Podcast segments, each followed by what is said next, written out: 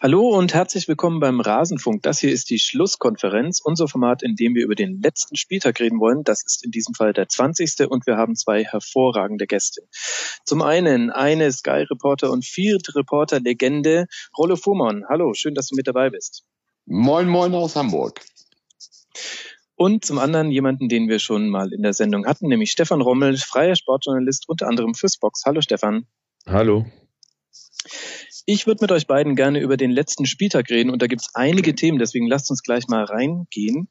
Wir beginnen vielleicht mit den Sonntagsspielen. Da hat sich ja inzwischen als schöne Tradition etabliert, dass einen der FC Augsburg höchst unterhaltsam aus dem Spieltag verabschiedet. 2 zu 2 gegen die Eintracht und wieder mal ein sehr interessantes äh, und sehr schönes Heimspiel. Äh, Stefan, was macht den FC Augsburg so stark? Ähm, erstens haben die eine sehr eingespielte Mannschaft die ja nur äh, punktuell quasi verstärkt wurde.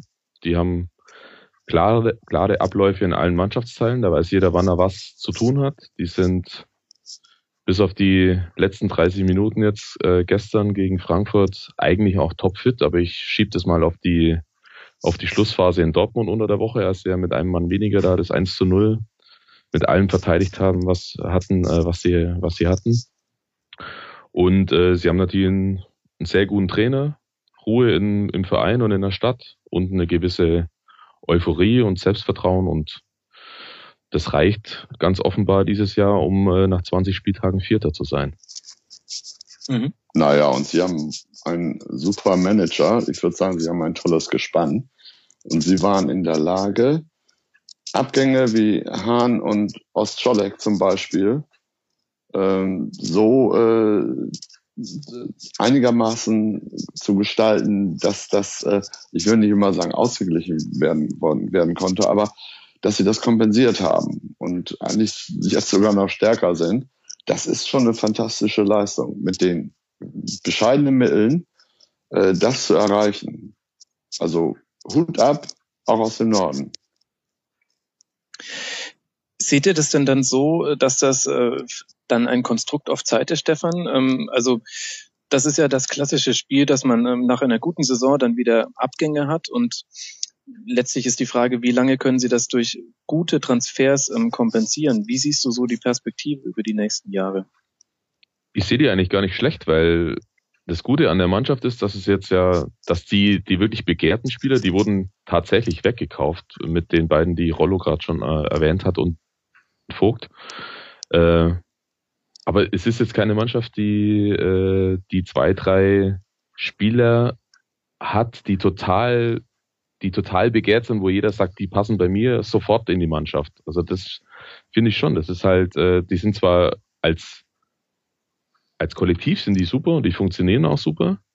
Aber es ist jetzt nicht so, dass die von zwei, drei äh, Spielern, die auch noch verkaufswürdig wären, also nicht ein Dani Bayer, der schon 30 ist, äh, abhängig werden. Und das äh, finde ich ist für die Zukunft ein, ein, ein, großer Vorteil für diesen Club. Und wie Rollo schon gesagt hat, äh, Stefan Reuter ist natürlich auch schlau genug und vorausschauend genug. Solche Sachen sollten sie sich äh, anbahnen. Jetzt im, im Frühjahr ist ja die klassische äh, Phase, dem dann auch schon vorzubeugen, beziehungsweise dann auch schon für, für äh, Alternativen zu sorgen. Ja, früher, du sagst es rechtzeitig. Ähm, das habe ich auch bewundert in dieser Saison oder eigentlich vor dieser Saison an äh, Gladbach und Max Eberl und Favre, die, äh, glaube ich, schon im Januar, Februar alles klar hatten äh, und nicht irgendwie in eine Drangphase reinkamen und das Heft des Handelns selber sozusagen in der Hand hatten. Und das Ergebnis sieht man, auch die spielen da oben mit. Und äh, die größte Gefahr vielleicht für Augsburg ist, dass äh, Reuter und äh, Weinz hier so viel Aufmerksamkeit erregen, dass sie irgendwo dann doch äh, abgeworben werden. Also dass sie solch lukrative Angebote kriegen, dass sie gar nicht sa äh, Nein sagen können. Aber äh, wenn Augsburg sich da halbwegs hält in den nächsten Jahren, da oben auch, also auch international spielen kann, dann äh, kann es auch sein, dass Augsburg vielleicht sowas wird wie äh, ein zweites Bremen. Also auch äh, mit äh, Langfristigkeit ausgestattet. Ne, wenn man da denkt an, an Reagel, an Schaf und Alos und so. Also das waren ja immer langfristige Dinge und weiß nicht, vielleicht gelingt das ja auch da mal. Er muss halt man muss erzählen, dass sie jetzt, äh, die haben ja neuer Präsident da seit äh, Anfang Dezember, glaube ich. Der hat natürlich ein großes Erbe äh, übernommen von Walter Seinsch, das muss man schon sagen. Und äh, das Gute ist aber, finde ich, dass sie halt auch jetzt, wo es wirklich sehr gut läuft, auch einigermaßen unaufgeregt bleiben alle. Und die können das ganz gut einschätzen da, ähm, dass es jetzt natürlich auch mal eine super Phase ist. Dass, die werden auch mal wieder Spiele verlieren, das ist ja ganz klar. Aber die drehen jetzt da nicht völlig, äh, alle völlig am Rad. Und äh, selbst wenn sie jetzt es wirklich schaffen sollten, in die Europa League einzuziehen, was ja vielen Vereinen auch in der jüngeren Zukunft nicht immer gut getan hat in der Folgesaison, glaube ich schon, dass sie das dann einigermaßen kompensieren könnten, weil sie jetzt ja schon für dieses Jahr schon den Kader wirklich sehr breit aufgestellt haben. Also die haben da sieben Angreifer, ich glaube sogar neun Angreifer im Kader, von denen du äh, sieben oder acht, wenn sie jetzt nicht gerade verletzt sind, blind einwechseln könntest in jedem Spiel, wo du sagst, ja, da habe ich jetzt keinen großen Qualitätsverlust. Ja, wo du gerade den Präsidenten äh, erwähnt hast. Ich weiß gar nicht mehr, wer da, ich weiß gar nicht, wer das ist. Und das ist ein super Zeichen. Ich glaube, viele Menschen in der Republik wussten auch nie, wer ist eigentlich Präsident bei Werder Bremen. Äh, da kannte man den Lemke und Rehagel und dann Alas und Schar. Aber wer denn so da der Präsident ist, ich glaube, viele wussten das gar nicht. Und ich weiß jetzt noch gar nicht mehr, wer im Augenblick äh, in Augsburg Präsident ist. Das ist aber eigentlich ein super Zeichen. Das heißt nämlich, dass die Vereinsführung im Hintergrund ist und äh, diejenigen, äh, die das Geschäft äh, machen, äh, die stehen im Vordergrund. Und das finde ich äh, äh eigentlich eine ausgezeichnete Voraussetzung. Mhm. Also der Vorstandsvorsitzende ist Klaus Hoffmann, damit du gleich noch was mitnehmen kannst aus diesem Podcast. Ja, aber äh, werde ich wahrscheinlich vergessen. Äh, äh, das ist nicht, das ist aber nicht despektierlich gemeint. Mhm. Das ist äh, so gemeint, dass äh, der Verein scheinbar in Ruhe, dass da äh, Weinzel und Reuter in Ruhe arbeiten können. Und das ist die beste Voraussetzung für eine tolle Arbeit, sag ich. In mhm. Hamburg war das ja nun äh, lange Zeit immer umgekehrt. Da wusste man eigentlich immer, wer da oben alles äh, sitzt. Da kannte man ja dann auch schon die Aufsichtsräte und äh, weil die äh, immer in der Zeitung standen. Das und auch die Investoren und das ist gar nicht gut, weil so ein Verein äh, arbeitet am besten, wenn da die handelnden Personen äh, was zu sagen haben und auch zu hören sind und ansonsten Ruhe herrscht. Man muss vielleicht noch äh, eine Sache noch dazu anmerken. Augsburg ist natürlich ein Verein, der, äh, die haben vor, äh, vor 13, 14 Jahren noch Regionalliga gespielt.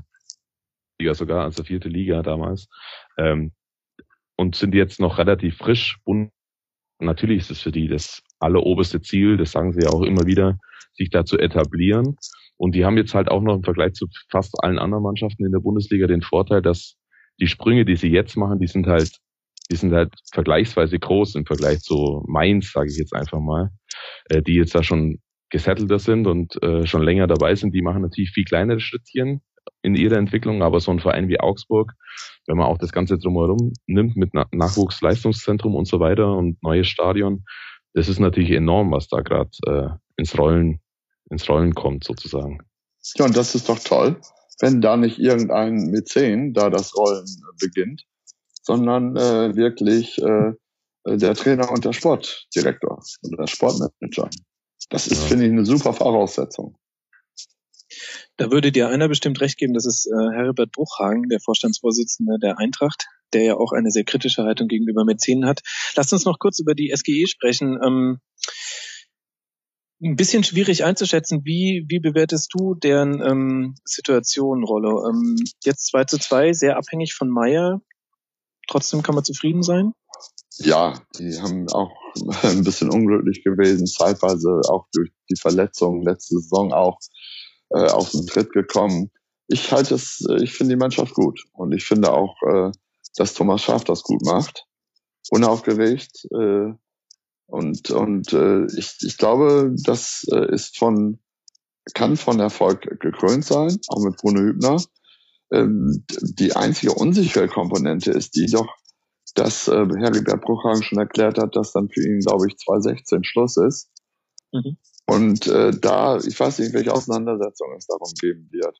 Und wer dann kommt und ob äh, das äh, auch ein so fähiger Mann sein wird wie Heribert Bruchhagen. Das ist für mich die unsichere Komponente. Aber sie haben eine gute Mannschaft. Sie haben ja auch in Augsburg, haben sich zurückgekämpft.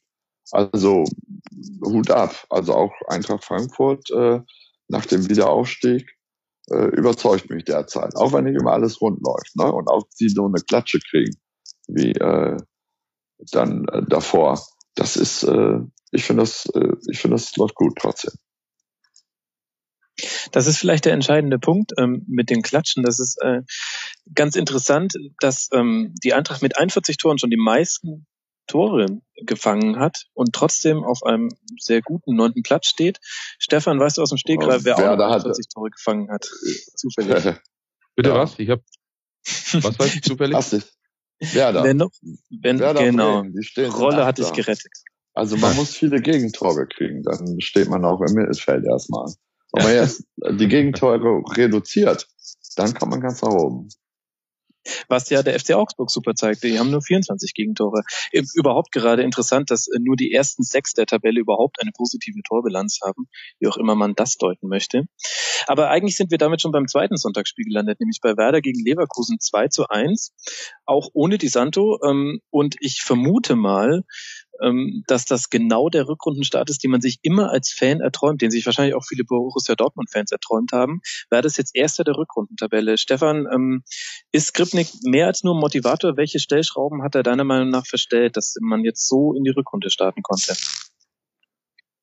Ja, also zwei, drei entscheidende Dinge hat er wohl schon äh, schon äh, verändert im Vergleich zu seinem Vorgänger. Der ihm, das muss man aber auch sagen, äh, das sieht man jetzt auch, äh, eine einigermaßen körperlich fitte Mannschaft über, äh, hinterlassen hat. Und äh, Skripnik hat halt mit seiner mit seiner mit seiner bremischen Art sozusagen hier erstens die Leute sofort mitgenommen, also alle, alle im Verein, alle in der Mannschaft, alle im Umfeld, die Fans natürlich. Und er hat es äh, relativ schnell hinbekommen, diese, diese fußballspezifischen äh, äh, spezifischen Komponenten, äh, Kampf und Leidenschaft und äh, Selbstvertrauen jetzt auch mit wichtigem, wieder mal ansehnlichem Offensivfußball zu paaren. Also es ist ja. jetzt nicht so, dass die, dass die, die, dass die die, äh, die Welt aus den Angeln spielen, aber sie spielen deutlich, deutlich riskanter und schneller nach vorne. Da ist vieles auch mal, also so kommt es mir zumindest vor, auch mal äh, einfach auf gut Glück mal einen Ball nach vorne gespielt.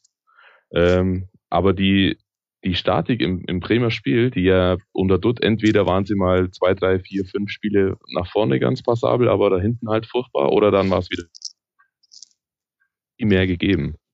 Und also das hat er echt sehr gut hinbekommen und er, was man ihm, finde ich, auch handwerklich zugute halten muss, äh, er hat halt, er setzt die Leute, die er zur Verfügung hat, setzt er auf den, auf den Positionen ein, auf denen sie offenbar am besten funktionieren. Also, also, also es sind ja mehrere Faktoren, ne, muss man ja sagen. Also es ist erstmal so, Bode ist der neue Chef im Aufsichtsrat geworden. Dann ist Skripnik in Bremen ja der Skripniker genannt und Thorsten Frings. Das heißt, das ist Werder Bremen pur. Man ist auf dem Weg, eine neue Identität zu schaffen, beziehungsweise die alte wiederherzustellen. Die Fans hatte man in Bremen schon immer. Die waren immer grandios. Die haben auch Werder, auch wenn es hart auf hart kam, nie im Stich gelassen. Und sie haben, äh, wie du schon sagtest, sie haben Struktur reingekriegt. Sie spielen wieder, erste Halbzeit war hervorragender Fußball gegen Leverkusen. Das ist ja noch nicht irgendeine Mannschaft. Und dann auch ohne Di Santo und ohne Prödel und so weiter. Sie haben sich super verstärkt gerade mit äh, Westergaard, einen jungen Spieler, der äh, hinten alles weggeräumt hat in den ersten Spielen oder fast alles, der auch noch torgefährlich ist, der das Kommando da hinten übernommen hat. Ein Fritz, der seit dem äh, Spiel, äh, letzten Spiel der Hinrunde gegen Dortmund, äh, wo er fantastisch gespielt hat, wieder richtig in Form gekommen ist, auch an diesem tollen ersten Tor beteiligt war. Sie haben schnelle Leute mit Bartels, junge Leute mit Davy, äh, Selke, mit Lorenzen, der ist ja noch verletzt, der hat gegen Dortmund auch hervorragend gespielt. Also da passt alles. Die Identifizierung ist äh, wieder da. Sie haben eine Identität. Sie haben Bode, sie haben Skripnet, sie haben Frings. Und Bremen hatten sie sowieso schon immer hinter sich. Also das ist, äh, das ist äh, die Menage, woraus dann irgendwo auch wieder Zukunft gestrickt werden kann. Also ich bin da, ich war ganz begeistert und ich bin da ganz hoffnungsfroh. Ich, darf ich ganz kurz einhaken? Ja, natürlich. Hack. Hack das, ist sehr nett. das ist sehr nett. Ähm, ich bin noch einigermaßen skeptisch, weil ich finde, es ist noch, es ist noch zu früh, jetzt äh, davon zu reden, dass es, dass es, also dass man quasi jetzt schon weit in die Zukunft äh, planen könnte oder dass dann eine, eine tolle neue Mannschaft aufgebaut wird. Ähm, das weit in die Zukunft habe ich auch nicht gesagt. Es war ja die Frage, ja, okay. auf, was momentan, was halt ist da passiert? Also es sind halt, es sind, man hat so viele Kleinigkeiten, so bauernschlaue Sachen gemacht. Und wenn es dann nur die, die, die Standardvariationen sind, äh, also eigentlich eine Sache, die man relativ simpel äh, einstudieren kann, aber die haben halt in jedem Spiel bei einer bei einem Freistoß aus dem Halbfeld haben die irgendeine Variante drauf, wo auf einmal also, im gegnerischen 16er irgendeiner von den Grünen auf einmal völlig blank steht. Und meistens ist es Bartels jetzt in dem Fall. Aber das, ja. so, das sind so, ne, das sind so einfach. Das kommt, das funktioniert natürlich nicht immer so wie gegen Stuttgart damals. Aber es ist halt so, du kommst halt so zu einer sehr, oder kannst so zu einer sehr großen Torschance kommen, die du dir ja sonst erspielen müsstest. Und selbst gestern, ja. wo sie wirklich tollen Fußball gespielt haben, phasenweise, hatten sie im Prinzip auch nur drei wirklich gefährliche Torschüsse, machen aber halt auch zwei Tore draus. In der ja, aber ich habe das, auch gegen, ich hab das auch gegen Dortmund gesehen.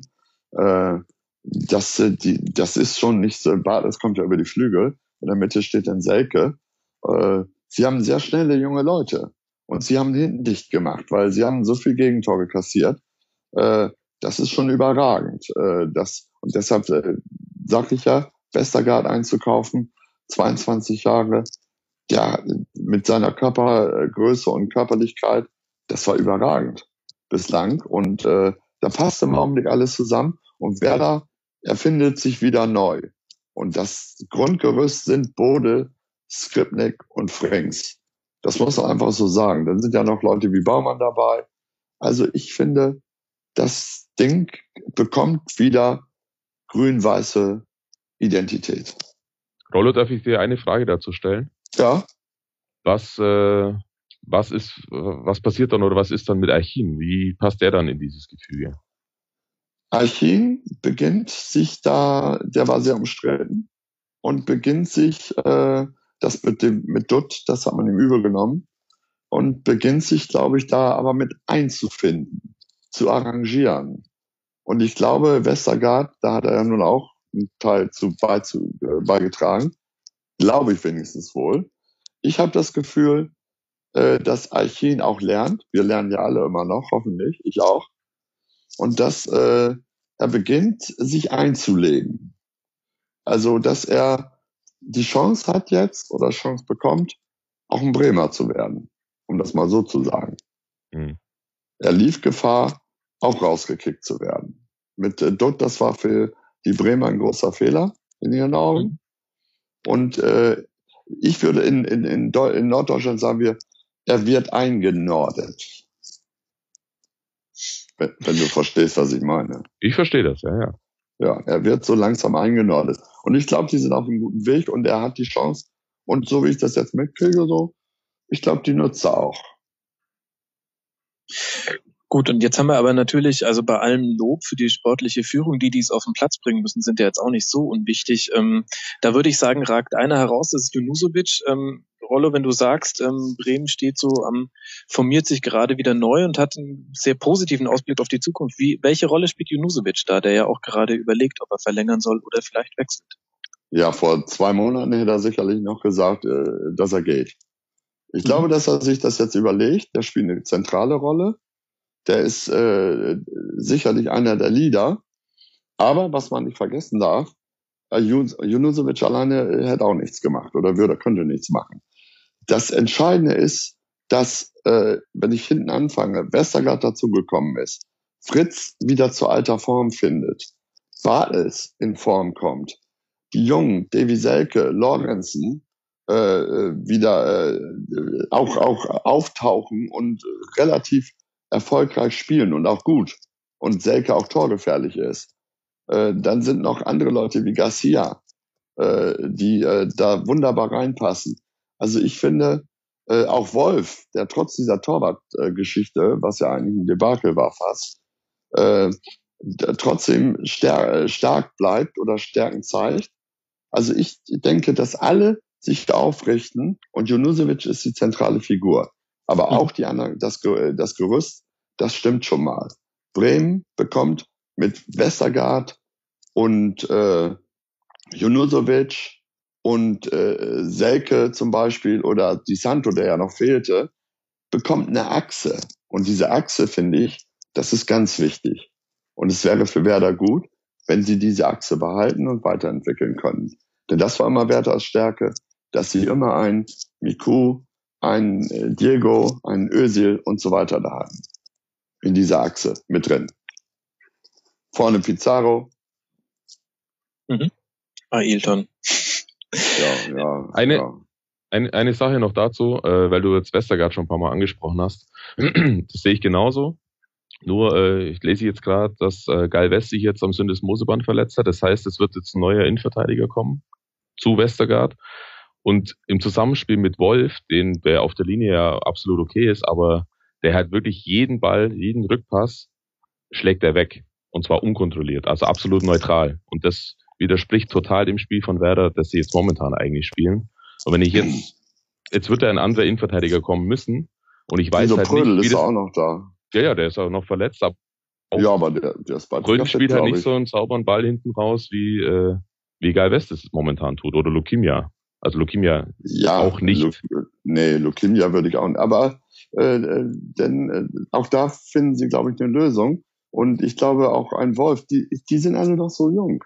Auch ein Wolf wird daraus lernen. Und äh, ich finde, guck mal, wie viele Gegentore wer da nun in den letzten vier Spielen bekommen hat. Äh, zwei, keine Ahnung. Ja. ja, zwei würde ich sagen. Ja, das heißt, da so schlecht kann das ja auch alles nicht mehr sein. Auch schon gegen Dortmund und da war Westergaard nicht dabei. Also abwarten. Ich will die, äh, ich will die nicht in den Himmel äh, jubeln oder so loben. Aber ich finde, sie sind auf einem guten Weg. Das definitiv. Und wie nachhaltig das Ganze ist, kann man vielleicht schon in einigen Wochen sagen. Die nächsten Gegner haben es durchaus in sich. Zu Hause gegen Augsburg, auswärts auf Schalke und dann zu Hause gegen Wolfsburg. Sollte Bremen da mit einem oder mehr Pünktchen rausgehen, dann können sie sich auf die Schultern klopfen haben echt einen super Start hingelegt. Dann lasst uns noch kurz über Leverkusen sprechen, weil die haben eher einen durchwachsenen Start hingelegt. Jetzt vier Punkte nach drei Rückrundenspielen, zum Auftakt 0-0 gegen Dortmund, dann auswärts bei Berlin gewonnen und jetzt eben verloren 1 zu 2. Äh, Stefan, ähm, woran liegt es, dass es bei Leverkusen gerade so ein bisschen hakt? Ja, ist schwer zu erklären, weil äh, wenn man nur das Spiel gestern hernimmt, erste Halbzeit war, äh, das war ganz nett, aber es war halt überhaupt nicht Leverkusen so bis fünf Minuten vor der Pause dann, als sie dann zweimal angefangen haben, Fußball zu spielen und sofort ein Tor erzielen. Und dann war die halbe Stunde nach der Halbzeit war auf einmal totaler Leverkusen-Fußball, so wie Phasen der, der, äh, der Vorrunde.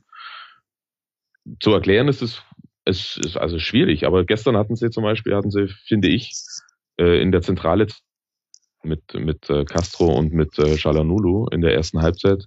Und dann wird es natürlich schwierig für eine Mannschaft, die eh schon keinen richtigen Spielgestalter hat jetzt in dem Sinn, dann zu ihrem Spiel zu finden, wenn zwei Spieler da quasi ausfallen in, in fast allen äh, äh, äh, Bereichen, die es dieses Spiel so, so bietet, also sowohl defensiv als auch, als auch offensiv. Und deswegen hatten sie gestern riesen Probleme und äh, haben sich da relativ leicht dann auch äh, zweimal auskontern lassen von Werder.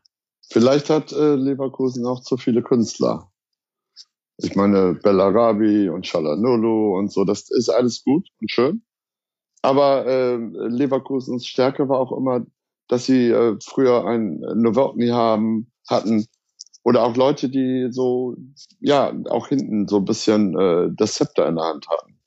Und äh, ich weiß nicht, sie haben super Einzelspieler zum Teil, aber ich glaube, es ist Roger Schmidt noch nicht gelungen, aus diesen super Einzelspielern auch eine super Mannschaft zu machen. Ich weiß nicht, solche Leute wie Rolfes waren verletzt, dann sind sie stehen geblieben. Das sind ja eigentlich alles super Spieler. Na, aber so Shalanolo und äh, Bellarabi zum Beispiel, das ist mir manchmal auch zu viel Kunst. Und was auffällt, ist auch, dass die Gegner sich nicht mehr so vom ähm, offensiven Pressing der ähm, Leverkusen überraschen lassen. Also selbst Werder, die jetzt äh, zwar zweimal gewonnen hatten, aber jetzt bisher nicht dadurch aufgefallen sind, dass sie durch Traumkombinationen sich aus dem defensiven Mittelfeld heraus kombinieren, haben das wirklich gut gemacht ähm, und haben sich von diesen ähm, Überzahlsituationen, die Leverkusen immer noch durch sein Anlaufen schafft, nicht verunsichern lassen. Vielleicht haben, nee, haben die die ausgekontert. Ja, ja, im Gegenteil, genau. Haben im Prinzip sich genau das zur Stärke gemacht. Siehe das äh, hervorragende 1 zu 0. Zu 0. Ja, das war überragend.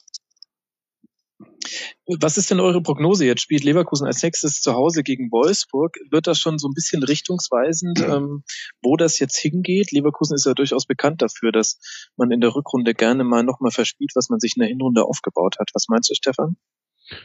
Also es wird, äh, ist es, glaube ich, klar, dass es ein sehr wichtiges Spiel wird.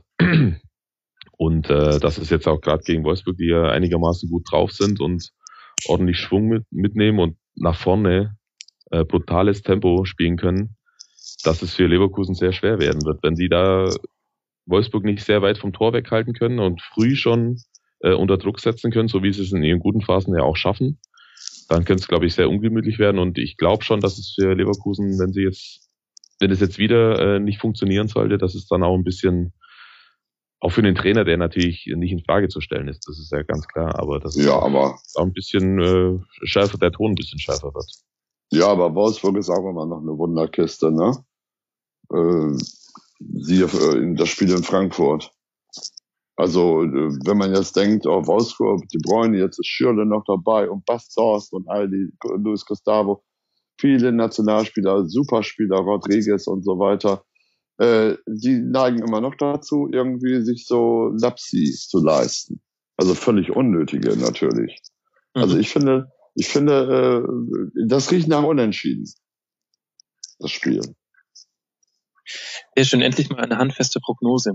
Ja, wenn wir eh schon über Wolfsburg reden, dann lass doch auch gleich das Spiel noch in die Betrachtung mit reinnehmen gegen Hoffenheim, 3 zu 0. Und ähm, vor allem André Schürle hat mal kein so schlechtes Debüt hingelegt, oder was meinst du, Stefan? Äh, ja, ich war äh, am Samstag tatsächlich auch im Stadion und ähm, das war vor dem Spiel schon sehr, äh, sehr auffällig, wie die Fans auf ihn reagiert hatten und ihn schon sehr, sehr überschwänglich und eu- euphorisch, euphorisch schon empfangen hatten. Und dann äh, ist natürlich perfekt für ihn. Ne? Dann äh, schlägt er eine Flanke mit seinem mit seinem linken Fuß, die wird noch ein bisschen abgefälscht nach äh, noch nicht mal äh, ein bisschen mehr als zwei Minuten und dann bekommt er sofort seinen ersten Assist. Das ist natürlich ein traumhafter Einstand und von da an lief es dann auch. Aber es lief halt auch für die Mannschaft, das muss man auch sagen. Also Ja, sie haben natürlich auch super Spieler. Ne? Ich meine, De Bruyne, ne? überragender Vorbereiter in der Bundesliga. Sie haben sich da gut was zusammengekauft. Da gibt's ja dann auch wieder Kritik, ja, so und so viele Millionen. Aber man muss den Wolfsburgern lassen. Äh, das hat auch, der, die haben die Aktion äh, zu Malanda gezeigt. Äh, ich habe den Eindruck, was früher äh, unglaublich war eigentlich oder gar nicht denkbar, äh, dass Wolfsburg eine Fanszene bekommt. Also das Stadion äh, brodelt neuerdings und äh, bekommt Atmosphäre. Und äh, das kannst du in, glaube ich, bei Werksclubs, das war in Leverkusen schon so, das kannst du nur erreichen, wenn du äh, wirklich tollen Fußball spielst. Und äh, da sind sie auf sehr guten Wege. Allerdings, wie ich das gerade schon sagte, immer mit einer kleinen Einschränkung. Außerdem hätte man fragen müssen, was wäre eigentlich gewesen, wenn Hoffenheim einen der beiden Elfmeter bekommen hätte, die ja gerechtfertigt gewesen wären. Ähm, also sie neigen auch dazu, immer mal sich einen zu leisten. Sie haben noch lange nicht die Konstanz, die sie bräuchten, um ganz oben anzugreifen. Äh, und deshalb äh, sage ich ja, auch Wolfsburg ist auf einem sehr guten Weg, aber auch da abwarten, was da passiert. Und äh, sie dürfen sich angesichts der Konkurrenz, die da folgt, auch nicht zu viele Lapsi leisten. zwei Dinge dazu noch vielleicht. Äh, Wolfsburg ist natürlich, hat natürlich jetzt im Prinzip, wenn sie jetzt mit ihrer besten Elf anfangen, äh, nur noch drei Feldspieler auf dem Platz, die, die klassisch defensiv sind. Das sind die zwei Innenverteidiger und das ist Gustavo auf der Sechs, auf der Doppelsechs. Und alle anderen äh, rennen und marschieren nach vorne. Beide Außenverteidiger sind, sind super nach vorne. Dann äh, haben sie jetzt den äh, Maxi Arnold ins defensive Mittelfeld gezogen, der aber eigentlich eher der überall sich aufhält und immer Druck nach vorne machen kann. Also die, die Mannschaft kann ja im Prinzip einfach nur noch äh, sehr viel nach vorne spielen. Und sie haben eine gute äh, Bank auch, ne? Und sie Zum haben eine tolle Bank, genau. Hinter Rodriguez einen Schäfer, der zuletzt auch sehr stark gespielt hat und immer an Toren beteiligt war. Ganz genau. Also äh, noch, äh, wenn die noch einmal, zweimal im Sommer zulegen, dann haben sie eine konkurrenzfähige Mannschaft für den Titel, sage ich. Nur noch eine Sache vielleicht zu den Fans, weil du es vorhin auch kurz angesprochen hast, das sehe ich nur eingeschränkt so. Da war jetzt tatsächlich am Samstag äh, nicht ausverkauft. Eine Woche nach dem Bayern-Spiel und ja, da war, ja, da, da, waren noch nicht mal 27.000 im Stadion. Da waren ja, VW Blöcke hatte da Schicht wieder. Ja, also, Nein, das kann ich dann natürlich, das kann ich dann natürlich nicht verstehen. Also, Nein, ironisch war das nicht. Ja, ja, aber Hoffenheim ist jetzt natürlich nicht der totale Knallergegner, das ist auch klar, aber nach der In Leverkusen hat das auch so lange gedauert. In Leverkusen hat es exakt, glaube ich, ich habe das mal nachgeschlagen, 19 Jahre gedauert, bevor aus diesem nur Werksclub auch ein Club wurde mit dem UEFA-Pokalgewinn, äh, wo, wo, wo man sagte, ja, Leverkusen ist da, wo sie dann auch immer Zweiter wurden, Vizekusen, aber wo sie sportlich was hermachen. Aber das hat sehr lange gedauert. Und in Wolfsburg, wenn die so weitermachen und Champions League spielen oder oben mitspielen, dann dauert es auch nicht mehr lange, dann ist das Stadion voll. Ja. Mal gucken. Ja, das, wir können ja sowieso nur spekulieren hier. Also äh, definitiv lohnt sich zum VfL Wolfsburg zu gehen. Immerhin führender in der Heimtabelle, ungeschlagen als einzige Mannschaft zusammen mit Bayern und 25 zu 7 Tore. Schauen wir mal, wie sich das entwickelt. Lass noch kurz über Hoffenheim reden, die auf dem Papier einen Horrorstart in die Rückrunde hat mit null Punkten, 1 zu 3 gegen Augsburg, 1 zu 2 gegen Werder und jetzt 0 zu 3 gegen Wolfsburg. Ich würde aber sagen, ich weiß nicht, ob du mir zustimmst, Rollo, ähm, so schlecht wie die Bilanz aussieht, hat aber Hoffenheim jetzt gar nicht gespielt, vor allem im letzten Spiel gegen Wolfsburg. Nein, sie spielen auch nicht schlecht. Sie haben eine tolle Offensive, die leider in letzter Zeit viel zu viel verballert hat. Also mhm. man muss sich das mal vorstellen mit Volland, mit Firmino, äh, dann noch mit, ähm, ach, wie heißen sie da alle da vorne, die sie noch in der Hinterhand haben. Chiplock, der dann verletzt war, glaube ich. Äh, ja, Nussi und hier, naja, also sie haben eine tolle Offensive. Äh, sie haben es, äh, hatten es vermieden, eigentlich so nur noch Gegentore zu kriegen. Jetzt haben sie wieder ein paar gekriegt. Vielleicht war es ein Fehler, Westergaard zu, zu äh, verkaufen. Ähm, aber äh, ich glaube, dass Hoffenheim auf einem guten Weg auch ist. Auch mit der ganzen Arbeit mit Gistol. Also ich sehe die nicht mehr abstiegsgefährdet. Und denen fehlt nur noch äh, auch ein bisschen Konstanz, um auch um Europa mitzuspielen. Stefan, stimmst du dazu? Ja, prinzipiell schon. Das stimmt. Äh, die haben halt auch einen ganz, ganz klaren oder mehrere klare Pläne, wie sie äh, wann zu spielen haben und was zu spielen haben. Äh, momentan leisten sie sich einfach viel zu viele äh, individuelle Fehler, als dass sie dann mal ein Spiel auch äh, gewinnen können. Die hätten gegen Werder gewinnen können und die hätten am Samstag jetzt auch nicht unbedingt verlieren müssen. Augsburg war jetzt nicht so gut, aber da, da waren sie meines Erachtens nicht meines Erachtens nicht schlau genug, sich auf die komischen Witterungsverhältnisse einzustellen, so wie es Augsburg halt relativ schnell gemacht hat. Und dann, ehe sie, die sich da umgeguckt haben, äh, waren sie dann schon mit zwei Toren hinten. Also, aber die letzten zwei Spiele hätten sie jetzt nicht zwingend verlieren müssen. Das war am. Samstag schon sehr ordentlich, vor allem in der zweiten Halbzeit. Übrigens, ich lese ja gleichzeitig Twitter hier, ne? Also, lieber Rasenfunk, wenn ihr schon schreibt, in Wolfsburg scheint eine Fanszene zu entstehen, da brodelt es neuerdings im Stadion, dann meine ich auch die, dann meine ich auch neuerdings. Ich glaube, dass äh, Stefan gar nicht so dagegen äh, geredet hat. Man muss da abwarten, wie sich das entwickelt. Ne? Aber dieses, äh, ich weiß nicht, ob ihr das gesehen habt, äh, gegen Bayern mit Malanda und so, das war schon sehr eindrucksvoll. Definitiv. Absolut. Grüße auch an Frank, der im stillen Hintergrund unsere Tweets schreibt. Das bin nicht ich. ja, das wäre noch schöner. Ja, das wäre, ja, na gut, du liest immerhin noch nebenher Twitter. Ja, ich kann auch schreiben, so ist das nicht. Ich bitte darum, es kurz ja, man, äh, ein Kim hat mir auch empfohlen, äh, ich soll mal ein Cuba Libre einem Jahr einschenken. Er klingt heute so ausgetrocknet. Da ist was dran, das stimmt. Aber es ist keine hier, die mir was reicht. Das ist schlimm. Ach, selbst einschenken geht nicht mehr? Doch, wenn man geht, aber Sky arbeitet? Ja, aber erstens trinke ich gerade keinen Alkohol, trinke ich sowieso selten. Und äh, zweitens, äh, ich will euch ja nicht hier durch irgendwelches Rascheln oder so irritieren. Das ist sehr zuvorkommend. Ja, finde ich auch. Lasst uns vielleicht zum Spiel zurückkommen. Ähm, wir haben auf der einen Seite äh, Hoffenheim, die aus ihrem Offensivpotenzial keine Tore machen, mit Nullen. Toren an diesem Spieltag. Und auf der anderen Seite haben wir mit dem BVB jemand, der endlich aus seinem Offensivpotenzial wieder Tore rausgeholt hat. 3 zu 0 in Freiburg gewonnen. Meine Frage an dich, äh, Rollo, haben wir mit Freiburg hier vielleicht schon den ersten Absteiger der Saison gesehen? Wenn man sich solche Fehler leistet, muss man dann runter? Also, ich, das äh, würde ich verneinen. Das mhm. ist so eng. Wir haben noch nicht den ersten Absteiger gesehen. Freiburg ist normalerweise sehr spielstark. Christian Streich macht eine hervorragende Arbeit. Das glaube ich nicht. Also, äh, dass Freiburg der schon Absteiger ist. Allerdings, äh, was in die Freiburger Abwehr äh, gefahren äh, war, ich denke, die Burg hatte frei, habe ich glaube ich getwittert. Äh, das erste, das erste Tor, ich meine, ähm, was willst du da machen? Ne? Da kannst du als Trainer auch noch bekloppt werden. Äh, das werden sich aber die normal leisten. Ne? Äh, sie haben Dortmund aufgebaut. Das findet die Republik, glaube ich, ganz gut. Und ansonsten bin ich ein absoluter auch Freiburg-Fan. Also mhm. äh, ich bin zwar St. Pauli-Fan und Mitglied, aber das gefällt mir einfach. Was Christian Streich aus den Möglichkeiten gemacht hat, ist sensationell. Und ja, ich glaube, man hatte sie schon mal anfangs der Saison irgendwie abgeschrieben.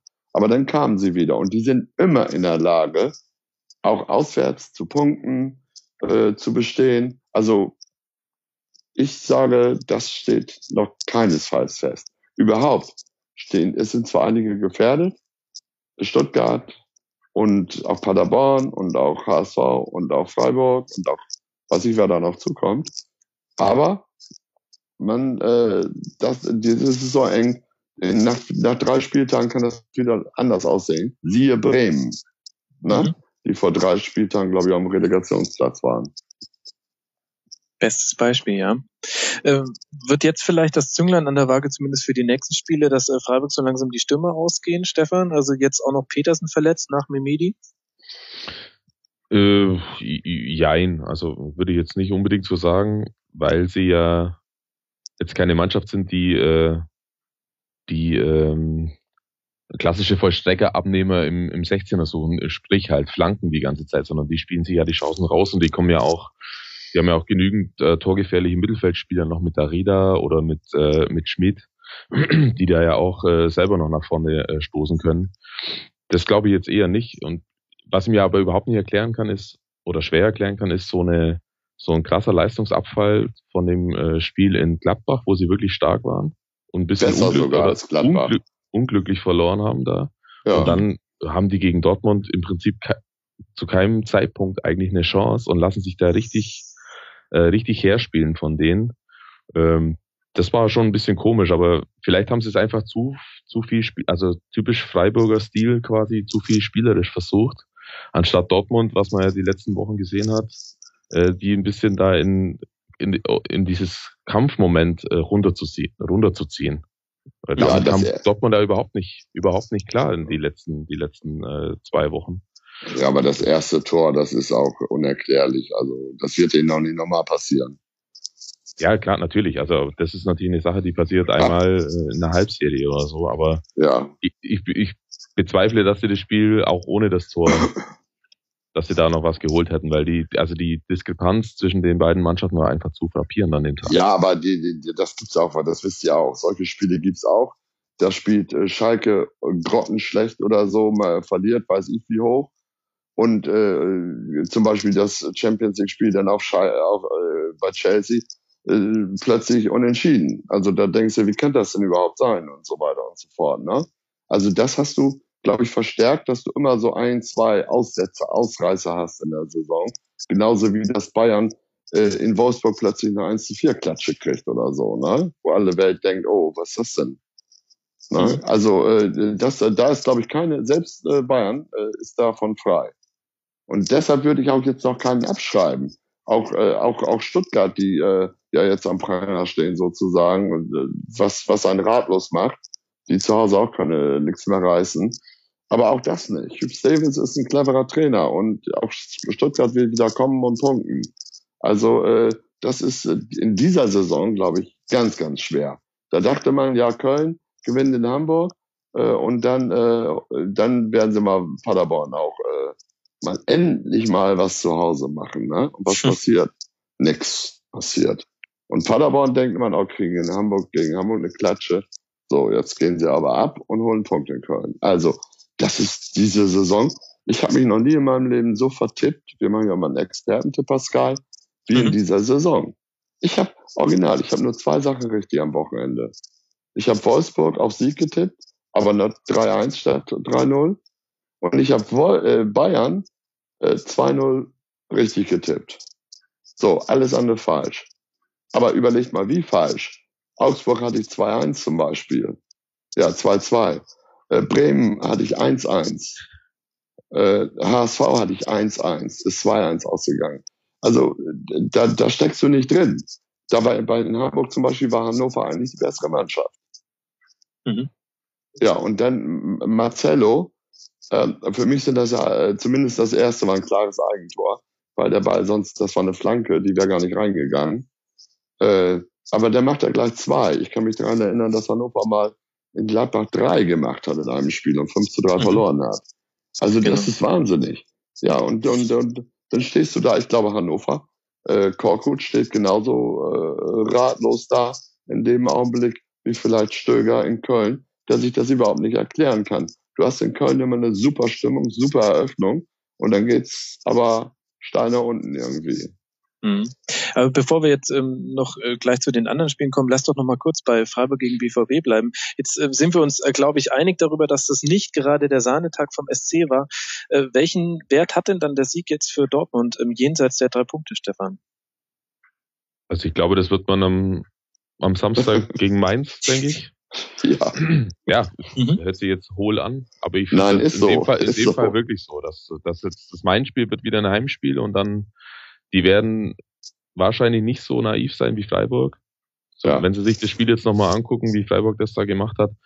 Und dann wird's für Dortmund auch wieder ein bisschen schwieriger, weil die Probleme, glaube ich, die sind jetzt nicht auf einmal weg, nur weil die da jetzt mal 3-0 oder so gewonnen haben und noch höher hätten gewinnen können.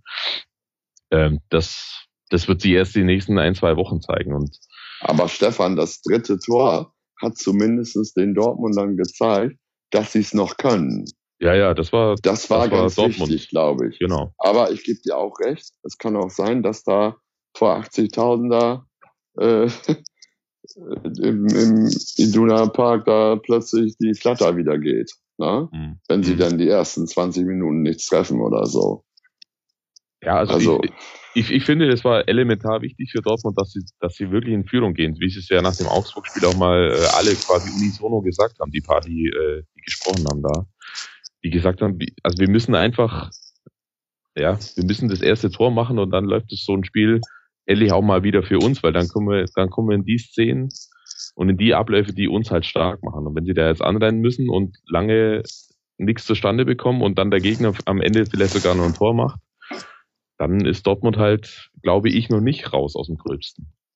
Aber die Mannschaft, die jetzt gespielt hat, äh, lässt hoffen äh, weil man muss eindeutig sagen, und ich glaube, da wird mir auch keiner widersprechen, äh, es gibt ja äh, durchaus ab und zu Immobilien, die, äh, äh, die sich überhaupt äh, nicht lohnen, beziehungsweise die äh, Rott sind.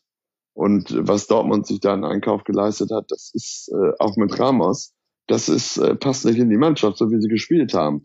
Und das verstehe ich auch nicht, wie man so, ich, das, das dickste Ding finde ich, wenn das stimmt, ist, ich weiß nicht, ob es irgendwo bestätigt wurde, wenn Zorg und Watzke Manschukitz wollten, dann verstehe ich das überhaupt nicht, dass Kloppo den abgelehnt hat. Mhm. Und ich hätte, ich hätte mich auch noch um Jeko bemüht, wenn das irgendwie gegangen wäre. Aber das, was sie gekauft haben, außer Aubameyang, finde ich sehr, sehr äh, überschaubar und äh, Immobilie einfach nicht gut. Also nicht für die nicht für die Art, wie sie äh, gewohnt waren, Fußball zu spielen. Das sehe ich ganz genauso. Und äh, gut, dass du Ceco ansprichst. Das wäre für mich ganz klar der erste, die erste Option gewesen. Aber natürlich kommt er von einem Club oder arbeitet er ja immer noch bei dem Club, der sehr wahrscheinlich ein bisschen mehr bezahlen kann als Dortmund. Und aber dann ist halt auch schwierig. Ja, klar, natürlich. Ja, Ceco die Eins, Manchukic die Zwei. Wenn das wirklich so war, dass Klopp ihn abgelehnt hat, Also Mandzukic äh, zeigt doch wieder bei Atletico jetzt, äh, was das für ein Spieler ist. Also es hat er bei Bayern übrigens auch gezeigt schon. Ja, absolut. Also da ich hätte ihn sofort genommen. Zwei Meinungen, glaube ich. Ja. Ganz im Gegenteil, der hätte es noch den Bayern zeigen wollen.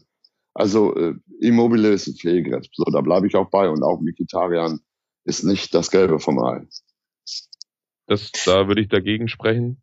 Bei Mikitarian ich habe gesagt, nicht das ja, Gelbe ja. vom Ei, weil er ja, ein paar dicke Dinger versiebt, die ganz entscheidend waren.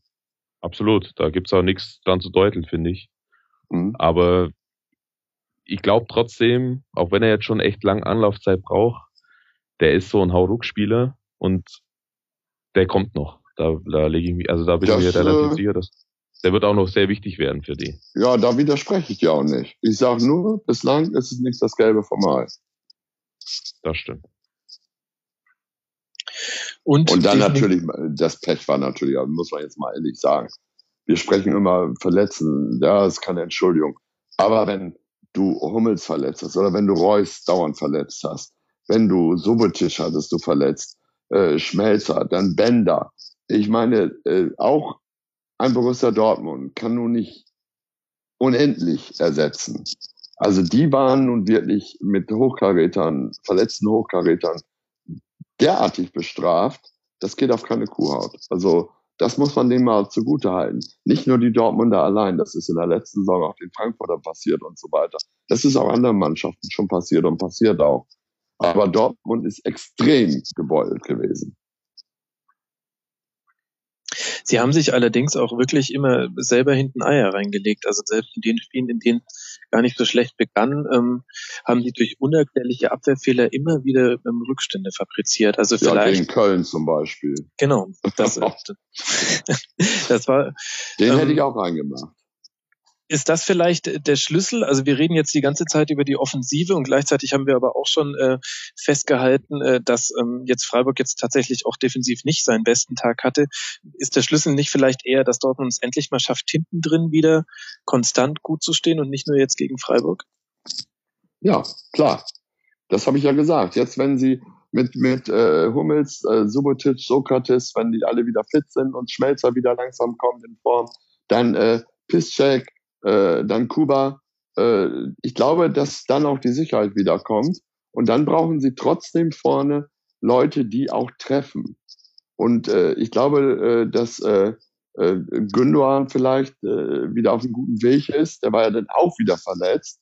Reus hoffe ich, dass er jetzt mal gesund bleibt. Äh, und mit Aubameyang. Also da kann dann auch wieder was richtig, was Gutes wieder draus werden. Ne? Mhm. Aber vorausgesetzt, sie bleiben auch äh, äh, gesund. Und ein ganz wichtiges Spiel war das übrigens in Paderborn. Da erzielen sie ein reguläres 3 zu 1. Das wird nicht gegeben. Reus wird äh, vom Baccalords umgesetzt, äh, fällt aus und so weiter und kriegen dann das 2 zu 2. Ich meine, das war auch so viel Pech kannst du eigentlich nicht haben. Da, da möchte keiner widersprechen in der Runde. Nee. Du hörst du hörst uns andächtig ja. nicken. Also, ja, das, das sehe ich. Jetzt haben wir äh, schon über Mainz gesprochen, die ja der nächste Gegner für den BVB sind, dann äh, wieder zu Hause im eigenen Stadion. Dann lasst auch kurz über das Spiel von Mainz sprechen. Zu Hause gegen die Hertha 2 zu 0 verloren. Die Hertha hat ähm, auf den Skripnik-Effekt gehofft, indem sie ähm, nach einem ähnlichen Modell den Trainer verpflichtet haben, stelle ich als These in den Raum. Und jetzt ist die und ähm, es hat auch tatsächlich so funktioniert. Skripnik hat damals auch sein erstes ähm, Spiel in Mainz gewonnen und die Hertha jetzt auch. Ähm, wie viel Wert hat dieser Sieg, Stefan? Ähm, könnte das tatsächlich so eine Art Wende sein oder ist es eine Momentaufnahme? Ich glaube da noch nicht an die Wende. Also da denen ist er auch echt gut reingelaufen am, äh, am ja. Samstag gegen Mainz sozusagen mit ich dem ersten. gekriegt. Ja, mit dem ersten Tor. Ne, das also war natürlich super für, für die Hertha, dass sie dann da äh, in Führung gehen und das dann von vorne wegspielen können, das Spiel. Ja, dann noch ähm, ein Abseitstor machen. Und mhm. genau, und das zweite Tor war natürlich, also das kann ich, das kann ich in der Tat überhaupt nicht verstehen, dass man das nicht sehen kann als, als äh, Assistent, der, so. da haben ja zwei Spieler gefehlt sozusagen. Es war ja nicht nur ein normales Abseits, sondern der Torwart hat ja auch noch gefehlt. Da, da, da stand ja gar keiner mehr näher zum Tor als der Torschütze. Also absolut unverständlich, sowas nicht zu sehen, aber gut. Äh, ja, also zwei sehr skurrile Tore, würde ich mal behaupten, und dann gewinnt man halt so ein Spiel auch mal. Äh, ich, das glaube ich noch nicht, dass da der Hertha ist, hat, finde ich, auch nicht die Substanz, als dass sie sich jetzt äh, frühzeitig retten können dieses Jahr. Die werden bis zum Schluss da ja. hängen. Und die haben, ich bin nämlich am Sonntag in Berlin. Äh, die haben nämlich ein ganz gefährliches Spiel, ne? Gegen Freiburg. Da bin ich mal sehr gespannt, was das wird. Mhm. Weil wenn jetzt jemand denkt, ja, Hertha gewonnen und jetzt, buff, hauen wir Freiburg weg, da könnte ich nur verwarnen. Und was machen wir jetzt mit Mainz? Ähm, rutschen die, die, also die rutschen immer weiter hinten rein, haben nur vier Siege insgesamt in der Saison, was nach dem 20. Spieltag nicht so außerordentlich viel ist. Äh, Wolle, was ist deine Prognose? Wie geht's da weiter? Ah, äh, ich dachte schon mal, als der Jüngmann kam und so, am Anfang der Saison, oh Gott, oh Gott, oh Gott, oh Gott. So, und dann hatten sie aber einen Lauf, dann kamen sie wieder, sind ziemlich nach oben geschossen und jetzt wieder runter. Aber ich, ja, ich, ich glaube, äh, die haben trotzdem äh, so viel Potenzial, dass sie da drin bleiben. Auch wenn es nicht, äh, also ich würde sagen, so irgendwie 12, 14 oder sowas in der Richtung. Gegen wen spielen die überhaupt am Wochenende? Mein spielt gegen Dortmund. In Dortmund. Ja, gut, dann kriegen sie da einen drauf. Aber das, selbst das ist ja nicht sicher. Also, ja, es ist schlimm. Diese, ich tippe auch nicht mehr.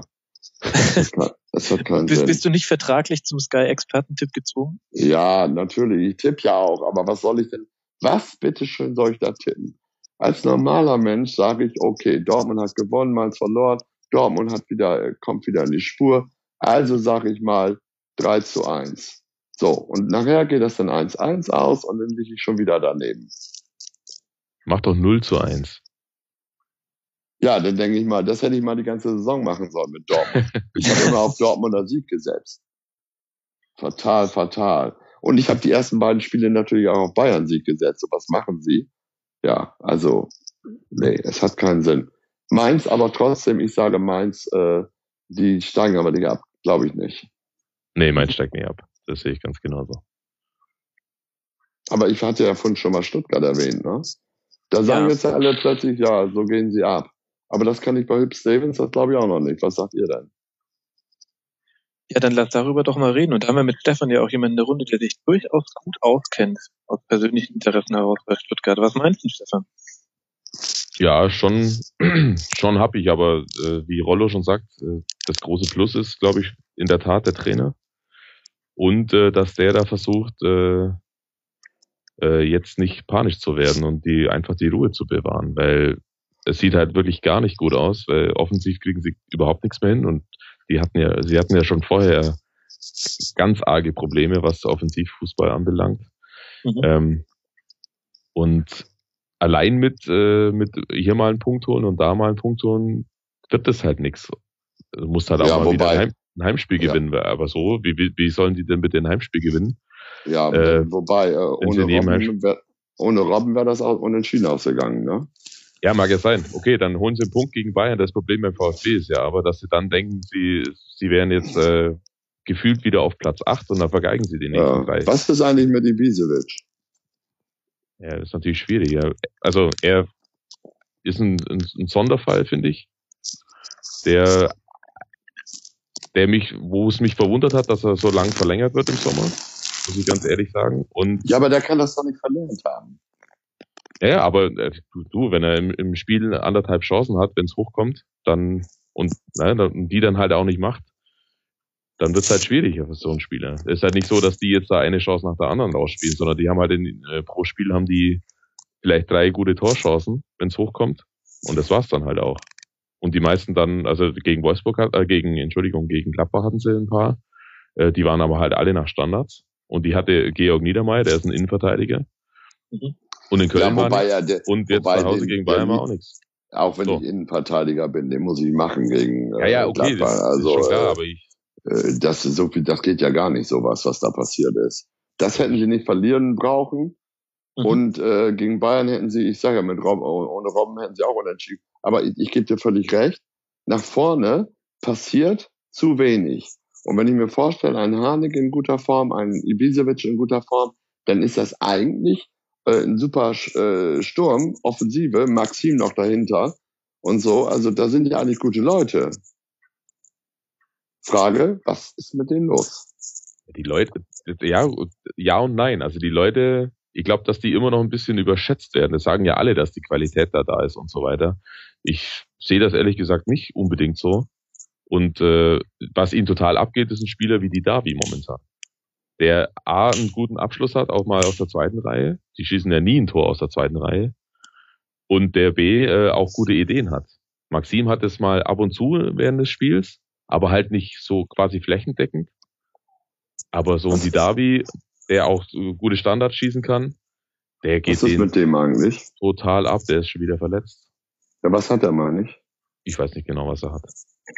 Ja, er aber schon, hat jetzt aber noch gar nicht gespielt in der Rückrunde. ja, ist ein super Spieler, gebe ich dir völlig recht. Der fehlt auch an allen Ecken und Enden. Ist es denn auch ein Problem, ähm, dass man gerade äh, zu wenig Offensivpower aus dem Mittelfeld bekommt? Also was ja schon auffällig ist, ist, wie verdammt heimschwach Stuttgart ist. Also in der Auswärtstabelle sieht es ja gar nicht so schlecht aus, vierter Platz. Da kann man nichts sagen. Aber zu Hause vier Tore geschossen in zehn Spielen. Ja, sie Ähm, können das Spiel nicht machen. Sie Mhm. können das Spiel nicht machen. Und wenn sie es machen, äh, wenn ich das richtig sehe, Stefan, dann machen sie es bis zum 16er. Und dann, äh, äh, wenn sie, also entweder scheitern sie dann schon, oder sie haben ja viele Hochkaräter verballert. Also das mit gegen Gladbach war das beste Beispiel. Das Spiel darfst du eigentlich nie und nimmer verlieren. Ja, das, das ist völlig richtig. Das, also, darfst du auch nicht verlieren. Das stimmt ja. Aber nochmal, die Chancen, die sie da hatten, waren, die größten waren alle nach Standards. Und sie haben äh, das Problem, dass sie das Spiel nicht machen können, gerade zu Hause. Das ist ja nicht erst seit vorgestern so, das ist ja seit Jahren schon so. Aber das verschlimmert sich jedes, jede Saison noch, noch zusehends. Und jetzt ist der absolute, also das ist mehr als, mehr tiefer als jetzt kann es ja fast nicht mehr gehen. Die vier Tore, die sie erzielt haben, die Max gerade äh, gesagt hat, davon war eins gegen Hannover, da haben sie das Spiel gewonnen. Und die anderen waren gegen Leverkusen, die haben sie in einer Halbzeit erzielt, alle drei. So, und die anderen ja, Spiele. Wahnsinn. Ja, Wahnsinn, absoluter Wahnsinn, genau. Ja, anders kann man es nicht, äh, nicht ausdrücken. Und ich finde, da braucht sich auch keiner wundern, dass die Fans dann äh, mit der Zeit auch gelinde gesagt skeptisch sind, wenn sie äh, zum, ja, zum Heimspiel nach Bad, Cannsch, Bad Cannstatt runterfahren, weil sie ja genau wissen, was da passiert. Mhm. Nämlich nix. Oder wenig. Da fragt man sich auch, ob der neue Claim für den VfB Stuttgart furchtlos und treu wirklich so schlau gewählt ist. Also noch ist es treu und furchtlos. Ich weiß ja nicht. Aber lass mal, kurz. äh, Ja. sag mal, äh, soll ich eigentlich auch ein paar Fragen mal beantworten hier, die bei Twitter kommen? ja, aber sehr gerne doch. Ja, zum Beispiel soll ich erklären, weil wir gerade bei Freiburg waren, warum da ein Grill neben der Trainerbank steht. äh, ich glaube, äh, da werden anschließend nach dem Spiel, nach so einem Spiel, die Spieler gegrillt, aber erst wenn die Zuschauer und wenn wir weg sind. Nein, das ist Werbung. Und äh, dann wurde noch gefragt, äh, wie es bei Iran gegen Nigeria steht. 0-0, glaube ich. Äh, da gab es gestern mal einen Einwurf. Ja, das war's erstmal so. Aber du wolltest was weiter zu Stuttgart. Ich wollte eigentlich überleiten zum Bein, aber jetzt muss ich noch kurz was zum Grill sagen. Ähm, da wird bestimmt die Ausbildungswurst drauf gebraten. Im Freiburger Stadion kann man, äh, geht irgendwie, ich glaube, fünf Cent äh, jeder Bratwurst geht ins Nachwuchszentrum und da isst man mit einem ganz anderen Gefühl. Das kann ich aus eigener Erfahrung erzählen. Übrigens schmecken die da sehr lecker, ne? Äh, Absolut. Die Bratwürste. Absolut. Esse ich jedes? Mal. Mhm. Im Gegensatz zu wo? Ähm, ja, im Gegensatz zu Schalke, da ähm, hat es mir überhaupt nicht geschmeckt. Echt? Ja, es ist nicht meins. Überhaupt nicht. Aber vielleicht, äh, da kann ich auch verweisen auf die hervorragende Seite stadionwurst. Ich glaube.de oder kommt, probiert einfach beides aus. Da gab es mal sehr ausführliche Bratwurst-Tests und ähm, kann man sich durchaus mal zu Gemüte führen. Weißt du denn noch, wer gewonnen hat? Ähm, bei, bei dem Stadionwurst-Test, Ja? nein, das müsste ich jetzt mal googeln, das ist schon eine ganze Weile her. Aber gib mir eine Sekunde, stadionwurst.net. Ich glaube, es gibt keinen überall Overall-Gewinner. Ach so. Nee. Und es gibt auch verschiedene, ah, es gibt ganz, ganz verschiedene Seiten. Stadion-wurst.com, Fußballwurst.de, mein Gott. Nein, echt? Ja, ein ganzes Universum. Ah, Ist da, ist das nur Bundesliga oder ist da auch äh, Wahrscheinlich Äh. weltweit. nieder, niederer Fuß, deutscher Fußball? Weil die beste Stadionwurst meines Erachtens gibt's in Jena. Oh. Im Ernst-Abbe-Sportfeld. Oder Sport ja, und ist, das meine, ist das so eine kleine Wurst oder eine große? Das ist eine große, das ist ein Thüringer irgendwas. Mhm. Ja, äh, Thüringer. Ja, aber die in Aalen, die ist auch super. Da war ich mal beim Pokalspiel Aalen Schalke. Aalen mit 2A also, oder mit ja, AH? Ja, ja, mit 2A. Ja, ja. Super Bratwurst, sag ich euch. Nee, warte mal, Aalen mit 2A. In Baden-Württemberg das. Ja, genau. Ja, Aalen mit 2A. Super Bratwurst. Aber gut, okay, da werden jetzt wahrscheinlich viele sich melden, wo es noch überall Bratwürste gibt. Ich werde das auch mal googeln, das wusste ich gar nicht. Ja, das ich sag so euch gerade, die Seite, die ich meinte, ist fußballwurst.de. Die war auch tatsächlich mal für den Grimme Online Award nominiert 2010 und dass sie nicht gewonnen hat, ist immer noch einer der größten Skandale der Internetgeschichte. Und Ey. bevor wir jetzt über die Bayern reden, will ich aber noch ganz kurz wissen, Rollo, Ketchup oder Senf? Ähm, Bratwurst, also Thüringer Senf. Äh, wenn ich das mit äh, Kartoffelsalat esse oder Pommes, dann rot-weiß. Mhm. Und Stefan? Fast genauso, nur rot-weiß mag ich nicht, weil ich weiß nicht mag. Also nur. Ja, das mache ich ja so auch nicht, aber äh, zu Pommes ist gehört das aber dazu. Das ist, mhm. das ist Brauchtum. Definitiv. Und ich kann noch eine kurze Empfehlung loswerden. Im Freiburger Stadion unter, unbedingt auch den Käseknacker probieren. Ähm, der kam zumindest früher mal von einem äh, Wurstmacher, der auch auf dem Wochenmarkt ist, ähm, bei dem es immer 100 Meter lange Studentenschlangen gab. Ähm, hervorragende Wurst. Echt? So, kommen wir von einer Wurst zu elf Würsten. Nein, das ist jetzt sehr polemisch. Aber lasst uns noch kurz über die Bayern sprechen. So ganz kommen mit die nicht ins Rollen und äh, Rollo hat es ja auch schon angedeutet, ohne Robben wäre da gerade nicht so viel los. Ähm, Stefan, was ist deine These, woran liegt es, dass, dass es beim Bayern so hakt? Boah. Äh, ein paar, so. viele, viele kleine Sachen vielleicht, die nicht unbedingt die gleichen. Ähm, ich glaube schon, dass sie, wenn sie in der Innenverteidigung mit Dante spielen müssen, dass sie da oder dass viele Gegner diesen Spieler mittlerweile öfter mal als Schwachpunkt ausmachen und den dann auch quasi freilassen, um den aufbauen zu lassen. Mhm. Ähm, und dass sie die, dass sie dieses dieses Einschieben der Innenverteidiger, äh, der Außenverteidiger, die ja immer total hochstehen und dann im Mittelfeld rumturnen, um da die Mega-Überzahl zu haben, dass sie das besser in den Griff bekommen, weil sie die halt selbst mit ihren Außenverteidigern ein bisschen anders, äh, bisschen anders bege begegnen, so wie es Wolfsburg zum Beispiel gemacht hat. Das war natürlich, das war super und deswegen hatten die Bayern auch so Probleme, ähm, diese kleinen Lücken, die dann ab und zu mal da waren, die sie ja eigentlich immer finden, da in dem Spiel, gerade in dem Spiel zu finden. Ja, aber da kommt noch was, ja. da kommt noch was Entscheidendes hinzu, glaube ich. Das ist so wie in der letzten Saison am Ende schon, als sie in Augsburg verloren haben. Ich glaube einfach, dass die Bayern-Spieler das in den Köpfen, und ich glaube, das kriegst du nie hundertprozentig raus. Die machen so eine überlegene Saison nach dem Motto, wer will uns eigentlich schlagen? Und äh, dann kommen so Sachen, wo du vielleicht in solche Spiele nur mit, mit 97 Prozent reingehst. Und das geht gegen Mannschaften, so gerade wie Wolfsburg zum Beispiel, geht das nicht. Und dann äh, stellen die Mannschaften sich entweder hinten rein oder, äh, oder äh, schirmen sie ab und, und, und Bayern fällt nach vorne nichts ein, weil einige vielleicht auch nicht so in Form sind. Ribéry fehlt denen dann. Äh, ich glaube, da kommen viele Faktoren zusammen. Und das, das, das größte Dilemma ist, dass sie diese unfassbare Überlegenheit haben. Es wurde schon die ganze Zeit diskutiert, Bayern schon im Februar Meister. Und jetzt kommt noch dazu äh, die Frage, äh, geht äh, Pep Guardiola? Also das sind dann Sachen, ja, dann äh, wird schon ein bisschen Hollywood wieder irgendwie hier. Äh, äh, ich glaube trotzdem, dass sie Meister werden, aber da, da sind sie angreifbar, weil die Spieler, die sind alle derartig hochgejuckst, also das ist äh, einfach irre. Und ich weiß ja nicht, ich war ja nie Bundesligaspieler. Aber wenn ich äh, mir über vorstelle, so, dass du mit 25 oder 23 oder 28, ist egal, vielfacher Millionär bist, auf allen Hochzeiten tanzt und liest in der Zeitung immer nur, es ist alles super und wir sind unschlagbar und weiß ich was alles und haben den besten Trainer der Welt und sowieso. Ich, ich weiß gar nicht, was da in einem vorgeht, ehrlich gesagt. Wisst ihr das? Nee, ich habe auch noch nie Bundesliga gespielt, ähm, auch wenn das viele gar nicht wissen. ja.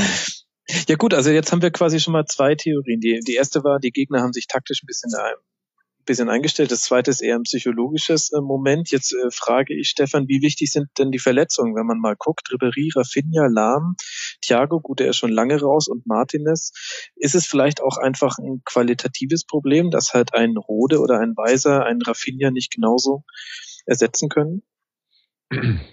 Ja, würde ich jetzt nicht so sagen, weil die haben ja auch sehr viel rotiert die letzten äh, 18 Monate mit, mit Guardiola und auch verschiedene Aufstellungen und Ausrichtungen gespielt und da gab es jetzt auch selten äh, große Leistungsverluste. Genau, äh, Rode hat auch super gespielt. Genau, Rode ist ein super Spieler und auch für das für das Spiel der Bayern auch total wichtig eigentlich, wenn er dann ähm, wenn er da äh, einen guten Tag erwischt. Ich glaube aber, dass sie, was Rollo vorhin schon kurz angesprochen hat, für die Bayern geht ja de facto die, die Saison eigentlich jetzt erst los, beziehungsweise jetzt mit den Champions League Achtelfinals und selbst die sind ja gegen Donetsk eigentlich sollten sie da ja klar weiterkommen. Also die sind schon gewonnen. Genau, überspitzt gesagt können wir ja sagen, es geht ja erst ab Viertelfinale Champions League los und Halbfinale äh, DFB-Pokal. Und da müssen sie halt alle wieder da sein. Die Bundesliga kriegen sie schon in den Griff. Ne? Das sieht man jetzt so bei so einem Spiel in Stuttgart. Ja klar, dann am, am Ende ist es dann halt vielleicht in dem Fall die individuelle Qualität und Guardiola findet es jetzt nicht so toll, dass, dass es mhm. jetzt halt zwei, äh, zwei spektakuläre Tore waren und nicht vorher rauskombiniert wie sonst was. Aber es langt halt für Bundesliga. Und den schärfsten Konkurrenten haben sie schon zweimal gespielt mit Wolfsburg. Da wird nicht viel passieren, denke ich. Und deswegen, also dann die, die Zielsetzung oder die, die, worauf sie hinarbeiten, kann ja eigentlich nur äh, Champions League sein und äh, der andere Pokalwettbewerb. Mhm. Ja, aber es ist immer, sie laufen immer jetzt Gefahr, äh, aus den Gründen, die ich vorhin sagte, dass sie eben doch nicht alles äh, so äh, ernst nehmen. Ja, das stimmt ja auch. Aber die, die Frage ist halt, wer soll sie dann gefährden? Dann müsste ja Wolfsburg müsste ja dann quasi alles gewinnen. Das, davon ist ja auch nicht auszugehen. Nee, das stimmt. Eigentlich ja auch jetzt nicht wirklich ähm, ein Gütezeugnis äh, für die Liga, dass ähm, wir sogar, wenn wir davon ausgehen würden, die Bayern stolpern jetzt noch ein paar Mal, jetzt dann wird immer noch für die Meisterschaft reichen. Eigentlich ein bisschen schade. Ist das vielleicht auch einer der Gründe, Rollo, warum so ein Thema wie, ähm, wo sich Pep Guardiola während eines Spiels äh, aufhält, so sehr thematisiert wird? Oder findest du das tatsächlich auch besonders, ähm, wie der da rumturnt? Na, ich meine, es sind ja schon einige rumgeturnt, ne? Zum Beispiel äh, Kloppo auch lange Zeit und so. Äh, mich stört das eigentlich auch nicht. Aber wenn die Regel ist, dass man eben die Coachingzone nicht zu verlassen hat und so weit einen Ausflug macht und die Offiziellen anfasst oder wie auch immer, dann äh, äh, muss die Liga auf alle Fälle vermeiden, dass, äh, äh, wie das heißt, und das heißt es im Augenblick, Bayern kriegt wieder eine Extrawurst. Ne? Also mhm. Pep Guardiola kann sich alles erlauben. Erst mit Bibi Stein, Bumsterhauer, Haus. Äh, Haus, Haus. Oh, ich bin schon bei einem anderen wieder, aber gut. Bibi Steinhaus, dann jetzt diese Geschichten und so. Also das ist nicht gut. Das ist weder gut für die Bayern noch ist das gut für die Liga, äh, weil die Schiris machen sich auch angreifbar, ne? Dass sie großen Respekt da vor den Bayern haben und so. Das ist, äh, das ist nicht okay. Also äh, von mir aus könnten die, weiß ich was machen, da auf dem Platz laufen, aber das ist nicht die Regel. Nur wenn alle das so dürften, dann ist ja gut. Na, und diese Extrawurst, die die Bayern vielleicht auch da haben, was viele so sehen, das ist auch nicht gut. Und das, das ist ja auch das, das wirft ja auch ein, auch ein Bild darauf, wie die Bayern sich fühlen sozusagen. Also wie, wie sie denken, dass sie eben ganz oben sind. Ich meine, sie sind auch ganz oben. Aber äh, ob das nun richtig und gut ist, ist eine ganz andere Frage. Ja, sehe ich, sehe ich ganz, äh, ganz genauso. Und wer sich mal den Spaß machen mag und sich das DFB-Pokalfinale vom letzten Jahr nochmal anguckt gegen Dortmund, äh, da war das extremst. Also da ist das, was jetzt in der Bundesliga passiert ist, bei oder durch Guardiola, ist äh, relativ wenig dagegen. Da hat der sich 20, 30 Meter aus der, aus der Coachingzone entfernt, um seine Spieler zu massieren teilweise. Das war echt richtig extrem und da war es total auffällig, dass der vierte Offizielle, ich weiß leider nicht mehr, wer es war, äh, Klopp halt total scharf und argwöhnisch äh, äh, beobachtet hat jederzeit und wenn der zwei Meter draußen war, sofort zur Raison äh, gerufen hat und bei Guardiola war tatsächlich nie ein Einschalten zu erkennen und das war schon sehr auffällig. Mhm. Gab es da nicht auch noch eine Fehlentscheidung oder so? Redest du da vielleicht von einem nicht gegebenen Tor von Matsumis? Ja, zum Beispiel. Also das sind alle Sachen, die sind nicht gut. Definitiv. Also nicht, weil ich was gegen Bayern sagen will, um Gottes Willen. Ich finde das nicht gut für das Gerechtigkeitsempfinden der Menschen, der Fans. Mhm. Dafür finde ich es nicht gut. Und das ist ja ganz wichtig, dass wir das, dass es am Laufen bleibt, dass die Fans dabei sind, dass man auch äh, das Gefühl hat, ja, man wird ernst genommen und respektiert. Vielleicht war da der entscheidende Fehler schon, dass im Schalke-Spiel nichts passiert ist. Ähm, also, weil krasser geht es ja nicht, als äh, zum Schiedsrichterassistenten zu laufen, ähm, an der Eckfahne und mit dem jetzt auch noch anzufangen zu diskutieren. Vielleicht hätte man da mal tätig werden sollen. Aber gucken ja, wir mal. Schon. Sieht ja so aus, als würde er irgendwann mal Weil Roger, auf die Tribüne. Nein, aber Roger, Roger Schmidt brubbelt in seinen Bart rein und kommt sofort auf die Tribüne. Mhm. Und äh, Pep Guardiola darf das und es passiert gar nichts. Mhm. Ja. Schauen wir mal. Wahrscheinlich eine Frage der Zeit, bis er auf die Tribüne geht. Vielleicht ja schon im nächsten Spiel gegen Hamburg dann zu Hause. Und das ja, da wird er keinen Grund haben. das wäre jetzt die interessante Frage. Lasst uns gleich mal zum Hamburger Spiel kommen. 2 zu 1 gegen Hannover. Vorhin haben wir schon kurz drüber gesprochen. Ähm, ich persönlich habe ja eine äh, Rückrundengeschichte zu, Han äh, zu Hamburg, ähm, weil ich mich hier in diesem Podcast sehr darüber echauffiert habe, wie lächerlich schlecht sie angreifen und wie wenige Tore sie machen. Prompt haben sie drei Tore geschossen gegen Paderborn. Ich habe auf meiner Meinung beharrt, weil sie haben verdammt viel geschenkt bekommen in diesem Spiel. Jetzt haben sie ja. wieder zwei Tore geschossen und ich sage, sie haben wieder verdammt viel geschenkt bekommen. Das war ein, also für mich sind sie der Gustav Ganz des Spieltags. Ähm, glücklicher Siegrolle. Stimmst du mir dazu? Ja, voll und ganz. Gut, das äh, interessiert nachher keine Sau mehr, ne? Mhm. Aber, aber äh, es ist so. Marcelo hat, äh, war der äh, beste Mann des HSV. So einfach ist das. Und äh, im, im Paderborn, da äh, konnten sie von Glück sagen, dass sie zum Beispiel äh, bei dem äh, Halten von Kachunga, was mhm. normalerweise Elber ist, das sehe ich eben auch anders als vielleicht andere, für mich war das ein klarer Elfer, weil er lange gehalten wurde am Trikot. Äh, ist das ein klarer Elfer, den sie nicht gekriegt haben. So. Und dann, äh, äh, dann war das, äh, ich glaube, das zweite Tor fiel nach einer Ecke. Ich war ja selber da, die gar keine Ecke war. Ja. Also äh, das sind natürlich auch wieder alles Geschenke. Gut, in Hamburg kümmert das keinen. Die sagen sechs Punkte fertig.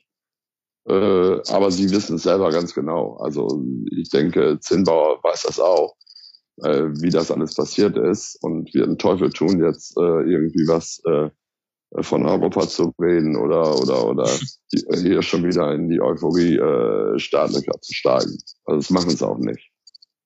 Aber sie haben Glück gehabt, das stimmt. Und wie siehst du die Rolle von Van der Vaart beim HSV? Ich bin da immer noch so ein bisschen zwiegespalten, ehrlich gesagt, was seine Leistung Was soll ich denn dazu sagen? Nachdem, ich weiß nicht, warum ich da jetzt gerade dich gefragt habe. Ja, so weil, ich hab, ja, aber ich habe ihn in Paderborn, das konnten wir nicht mehr senden, weil es nicht live war, weil es zu spät war, hat er mit zu mir. Ich habe dann am Schluss nur gefragt, äh, äh, ob ich heute auch, ob die Fragen heute auch komisch waren. Da sagt er, nee, sehr gut. Und du hast auch gut geschlafen, ne? Äh, und hat gelacht, ne? Also, die, du, es ist schwer zu sagen. Irgendwie denke ich immer, der HSV braucht so einen. Mhm. Auf der anderen Seite sagen aber auch viele, nee, das jetzt wird er auch zu alt, zu verletzungsanfällig und so weiter. Aber jetzt ist er unheimlich viel gelaufen, wieder am meisten. Äh, also ich finde, im Augenblick ist er noch sehr wichtig, auch als, als Typ auch und so. Mhm. Der, der, das große Pech des HSV ist einfach, dass sie mit La Soga bislang einen Totalausfall haben. So viel Geld dafür bezahlt und es kommt nichts raus. Schon wieder verletzt. Ja. Schlimm. Und wenn wir bei Pech sind, sind wir auch bei Hannover richtig, äh, Stefan. Ähm, auch bei Hannover würde ich eine ähnliche These ausstellen wie zu Hoffenheim. So schlecht, wie die jetzt in der Rückrundentabelle dastehen, haben sie eigentlich nicht gespielt in diesen drei Spielen. Nee, bis auf die zweite Halbzeit gegen Mainz, die war nix mit dem Heimspiel. Mhm. Und da haben sie auch dann äh, den Sieg, der eigentlich, äh, also wo sie auf einem guten Weg waren, sagen wir mal, Ähm, den haben sie da echt sehr leichtfertig äh, und auch naiv vergeben. Aber die beiden Auswärtsspiele, die waren eigentlich sehr gut. Also Die naja, sehr gut kann man natürlich nicht sagen, aber gut waren sie. Ja, die hätten sie beide gewinnen müssen. Punkt Ja. aus. Das, also, dass sie da mit null Punkten weggehen von den beiden Ja. Auswärtsspielen, das ist schon frech. Mhm. Ja. Das geht Jetzt schon spielen sie gegen, gegen Paderborn und Köln. Ist es jetzt dann quasi die Spiele, mit denen sie absichern müssen, dass sie nicht nochmal hinten reinrutschen? das müssen sie gewinnen. Das wird doch nicht passieren, dass die da hinten reinrutschen. Dafür spielen die, sind die zu gefestigt äh, und spielen auch echt einen ordentlichen Ball. Also Ja, da gibt's, das, genauso. das, das ist keine Mannschaft, die jetzt äh, nacheinander fünf Spiele nicht gewinnt oder verliert. Das kann ich mir nicht vorstellen. Sehe ich genauso. Ja, dann seid ihr euch da ja einig. Dann bin ich gespannt, was ihr zum Knallerspiel des Wochenendes sagt. FC gegen Paderborn 0 zu 0, das dritte 0 zu 0 zu Hause in Folge vom FC, glaube ich. Trotzdem immer noch Zuschauer da. Das wäre vielleicht in Wolfsburg anders. Fragezeichen. Ähm, also, ernsthaft, vier Heimtore in zehn Spielen, jetzt schon wieder 0 zu 0. Rollo, woran liegt's, dass der FC gerade zu Hause nichts offensiv auf die Kette kriegt? Ist das noch Pech? Die, äh, das Vorspiel ist so geil. die gehen Ich- zu, zu emotional dann rein ins Spiel, oder wie? Nee, ich weiß nicht. Das ist natürlich ein Scherz, aber die, die, das ist überragend. Hamburg mit Hamburg meine Perle und Köln, Viva Colonia und so und wir gehen zum FC Köln. Das ist einfach überragend. Die Stimmung ist überragend. Und zu dem anderen sage ich nichts mehr. Ich weiß es nicht. Ich weiß es definitiv nicht. Ich finde das unerklärlich. Sie äh, sind die, glaube ich, zweitbeste Auswärtsmannschaft Mhm, immer ja. noch. Ja, haben einen Risse in Hamburg, der da marschiert und dann marschieren sie und treffen das Tor oder Utscha trifft oder sonst was. Und zu Hause, ich begreife es nicht. Also ich kann da auch ehrlich nichts zu sagen. Ich glaube, das wissen die Kölner ja selber nicht. Oder weiß das jemand hier? Von euch zum Beispiel. Ehrlich gesagt nicht. Ich hätte da noch die Personalie Patrick Helmes reingeworfen. Ich finde es erstaunlich, dass darüber so wenig geredet wird, vielleicht weil er schon so lange verletzt ist. Ähm, ist es, also ich, deswegen meine These wäre jetzt, Ja. widersprecht mir gerne, es ist auch mangelnde Qualität vorne drin. Ja, wenn man das Spiel machen muss. Das hatten wir doch bei Stuttgart auch gerade schon. Mhm. Wenn du das Spiel machen musst, dann fehlt es da vorne einfach. Und da kann gut sein. Helmes ist sicherlich ein Faktor. Ne? Äh, Da fehlt vielleicht die Geschwindigkeit, um massierte Deckungen aufzubrechen und so weiter und so fort. Das sind sicherlich alles mögliche Gründe, ja. Und jetzt fangen wir jetzt mit Paderborn an, Stefan. Ähm, wie siehst du deren Rückrundenauftakt? Ja. Hm. Ja, Schwierig, schwierig, schwierig. Also ich, die halten sich äh, noch im Hintergrund so ein bisschen, was äh, die, die großen Abstiegskandidaten oder die Suche nach den großen Abstiegskandidaten äh, anbelangt. Aber ich, der Trend schaut schon so aus, als dass sie jetzt nach und nach immer ein Stückchen weiter äh, tiefer nach unten rutschen und ja, ist sehr schwierig jetzt. Also auch schwierige Situation für einen Trainer, finde ich, der jetzt ja 18 Monate quasi nur, wo es nur nach oben ging. Und er, wie er das jetzt dann, wird sehr spannend zu sehen sein, wie er das jetzt dann anfängt zu moderieren und äh, die Mannschaft wieder auf Linie äh, ziehen kann. Wenn er es denn schafft. Ich, ich hege meine Zweifel, weil am Schluss, und dann sind wir wieder bei so Spielen wie Stuttgart gegen Bayern, ist es mittlerweile dann jetzt auch so, dass sie Spiele verlieren, weil sie individuelle Fehler machen oder weil die Gegner dann einfach die zwei, drei Spieler in der Mannschaft haben, die dann halt doch noch ein Tor machen irgendwann und dann stehen sie mit gar nichts da. Weil das, das hat Baderborn halt definitiv nicht. Also die können ja nur über Kollektiv äh, punkten. Die haben ja keinen Spieler, der einfach mal ein Spiel mit zwei Toren entscheidet oder so. doch. Außer doch, doch, äh, doch. nach, dem, nach dem Standard vielleicht. Nee, Katschunga auch und so weiter. Die haben schon ein paar gute Leute, auch schnelle. Ja, die Ich sag ja, wenn der Elber gegeben wird gegen den HSV, dann geht, geht das ganz anders aus, das Spiel. Und ich würde die Paderborner nicht so abschreiben. Auf keinen Fall. Immer wenn du denkst, äh, ah, jetzt gehen sie aber ab allmählich, bumm, haben sie damals in der Hinrunde in Leverkusen gepunktet. Die sind zu allem in, imstande. Also Vorsicht. Deshalb sage ich, ich glaube, es war noch nie so schwierig in den letzten Jahren, überhaupt einen Absteiger tatsächlich zu benennen. Oder Mhm. frühzeitig, außer Fürth vielleicht. ich wollte ich wollte die auch nicht abschreiben. Äh, schon nee, nee, 20, aber 20. Spieltag. Aber also sie gehen, man sieht ja jetzt aber schon, dass sie, wie du vorhin gesagt hast, jetzt ein bisschen eingenordet werden nach ihrem sehr, nach ihrer sehr guten äh, Phase ja, in der, in der Vorrunde. Ja. Jetzt sind sie da, wo sie eigentlich jeder erwartet hat, vielleicht sogar noch ein, zwei Plätze zu hoch. Aber es, es, es nähert Dafür sich haben sie dem aber viele an. Punkte. Ja, das stimmt. Das stimmt. Mhm. Und ich sag dir, weißt du was, für mich, äh, man kann das auch so zusammenfassen, alle da unten, äh, oder das ist ja die halbe Liga eigentlich, die noch da gefährdet ist, das ist eine Wundertüte. In meinen Augen ist das eine Wundertüte. Guckt euch die Ergebnisse an dieser Saison, da denkst du bei vielen Ergebnissen, das kann alles gar nicht angehen. Mhm. Das kann nicht angehen. Auch jetzt Hertha. Ich war doch in Bremen. Äh, dann verlieren sie noch zu Hause gegen Leverkusen. Die waren auch mausetot eigentlich. Und Mainz, da dachte ich, wie kann das denn jetzt schon angehen oder so? Gewinnen dann in Mainz. Das ist für mich unglaublich. Naja. Vielleicht ähm, ist das große Plus von Paderborn, ähm, dass sie jetzt noch einige Spiele haben, ähm, um sich wieder zu finden. Also sie spielen jetzt auswärts in Hannover, gut, das ist wichtig, aber dann zu Hause gegen die Bayern, auswärts in Gladbach und zu Hause gegen Leverkusen. Das heißt, ähm, zumindest die letzten drei Spiele würde ich sagen, da fängt niemand an zu weinen, wenn sie mit null Punkten rausgehen. Vielleicht Richtig. ist das ihr großes Plus, ja. dass sie jetzt wirklich vier Wochen letztlich haben, um sich zu finden. Und dann geht's erst wieder so richtig knackig ja, gegen genau. Konkurrenten. Ja. Schauen wir mal. Ich bin auch so, sehr gespannt. Jetzt haben wir über ein Spiel noch nicht gesprochen, nämlich Schalke gegen Gladbach. 1 zu 0 am Freitagabend schon. Ja, Chelsea. Ich habe getwittert Chelsea gegen Gladbach. Und hast du das als warum. Kompliment gemeint? Nö, das ist reine Feststellung. Das habe ich vermutet bei den Verletzten, Hünteler dann nicht dabei.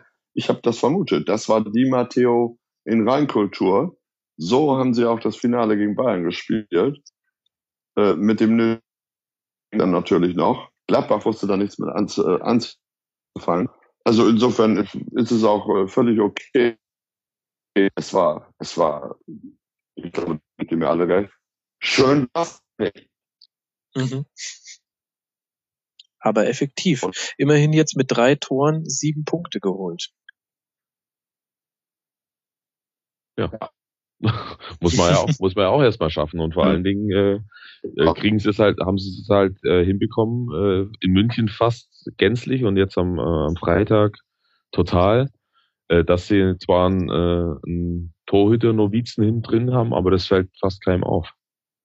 Weil mhm. da musste jetzt, ne, da musste jetzt nicht so, der war jetzt nicht so im, im Mittelpunkt gestanden, dass man hätte sagen können, ja, den haben sie jetzt entweder warm geschossen oder aus dem Tor rausgeschossen, sondern die Mannschaft hat den Ball vom Tor weggehalten.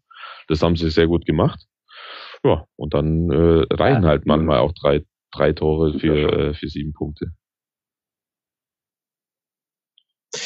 Und wie bewertet ihr denn den Rückrundenstart von Gladbach, Rolle? Also da finde ich, wenn wir bei Hoffenheim zum Beispiel darüber gesprochen haben, dass die bisschen schlechter dastehen, als sie eigentlich gespielt haben, würde ich sagen, Gladbach steht ein bisschen besser da, als sie gespielt haben, jetzt nur auf die Rückrunde bezogen. Stimmst du mir dazu? Ich glaube, wir haben Rolle verloren.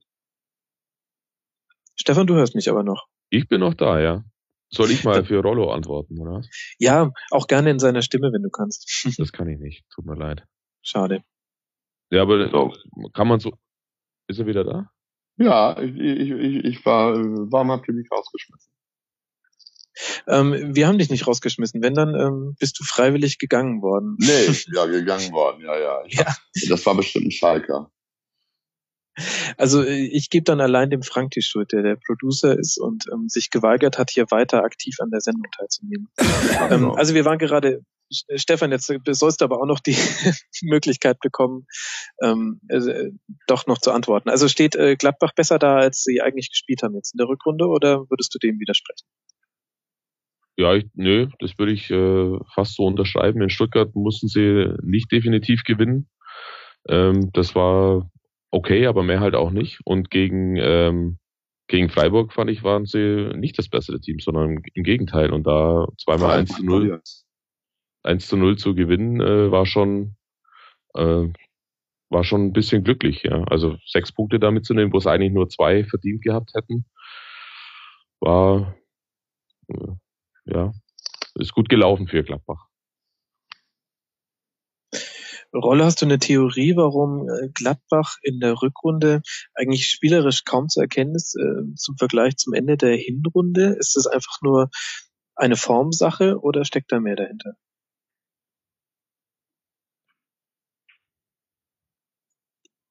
Sehe ich das richtig, Frank, dass wir Rollo schon wieder verloren haben? Äh, aktuell ist er noch im Gespräch, aber die Verbindung gestaltet sich äh, schwierig, mhm. um es vorsichtig zu formulieren. Ja, aber jetzt ist sie wieder gut, glaube ich. Ja, super. Dann antworte doch noch schnell, bevor du wieder weg bist. Sag noch mal die Frage.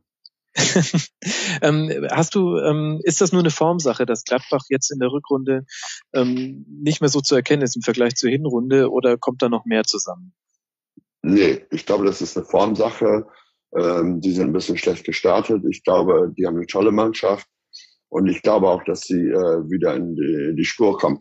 So eine Phase hat jede Mannschaft mal oder fast jede Mannschaft mal.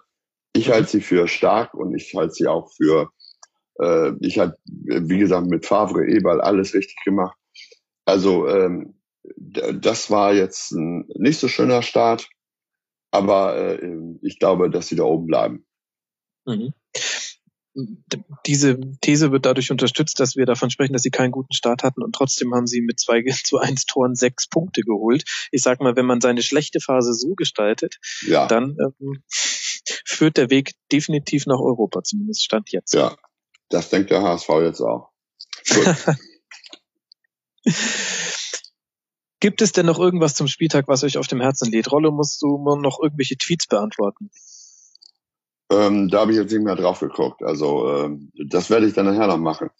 Aber mhm. nee, eigentlich, eigentlich nicht. Ähm, äh, wenn mir einer verbindlich sagen kann, wie ich tippen soll oder was richtig ist, dann wäre ich sehr dankbar. Wie gesagt, ich halte das Ganze für unfassbar schwierig. Und äh, selbst so ein Spiel wie Bayern HSV, da gibt ihr mir doch recht, das sagen wir da alle, ja, das, also, das gewinnen die Bayern klar. Mhm. Aber, oder Dortmund Mainz ja, ich weiß es trotzdem nicht. Also das war schon mal ein bisschen anders. Da konnte man zumindest immer davon ausgehen, dass man vier, fünf Spiele richtig tippen kann. Ich behaupte jetzt mal, du kannst nicht mal Hannover Paderborn richtig tippen. Also so, dass du sicher sein kannst. Mhm. Und bei den Spielen, wo du sicher sein konntest, immer wie Dortmund jetzt gegen Mainz oder Bayern gegen HSV, das ging ja mal vor zwei Jahren da 9-2 aus, da war ich auch da äh, selbst das äh, kannst du nicht, kannst du dir auch nicht sicher sein, das Hinspiel war 0-0. Das, mhm. das ist das Spiel von Zimbauer. Ja, also ähm, das ist meine Anmerkung. Und das ist so schwer, diesmal die Spiele vorauszusagen. Also muss man schon ein bisschen Glück haben. Oder seht ihr das anders?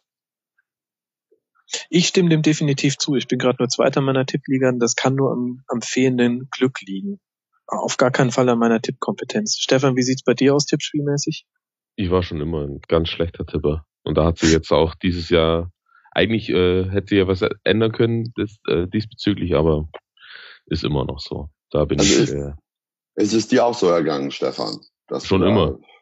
Ach, schon, schon immer. immer. Schon immer. Ja aber, ja. aber es war ja vor zwei, drei Jahren. Mit Dortmund hattest du eine Bank du hattest mit Bayern eine Bank, du hattest mit Schalke meistens eine Bank, also auch Leverkusen durchaus. Das ist im Augenblick vorbei, finde ich. Das stimmt mhm. ja auch, ja. Und drückt sich ja aus in der Tabelle. Ähm, wenn man sich mal anguckt, zwischen Platz 18 und Platz 7 liegen nur acht Punkte. Also da kann sich wirklich noch alles ändern. Das ist wahnsinnig. Acht, äh, acht Punkte? Ja. Ähm, Hoffenheim 26, äh, Stuttgart 18, Stuttgart und Freiburg. Das sind nicht mal, wenn es hart auf hart kommt, drei Spiele. Mhm. Also Bremen ist ja ein super Beispiel dafür, wie es gehen genau. kann. Ja. ja. Deshalb ist Dortmund, selbst Dortmund noch nicht abgeschrieben. Ich meine, wenn die jetzt so eine Bremer Serie in vier Spielen äh, kratzen, müssen es an Europa liegt. Vielleicht ist das genau auch ähm, gleichzeitig die Gefahr für Dortmund. Aber wir werden es herausfinden.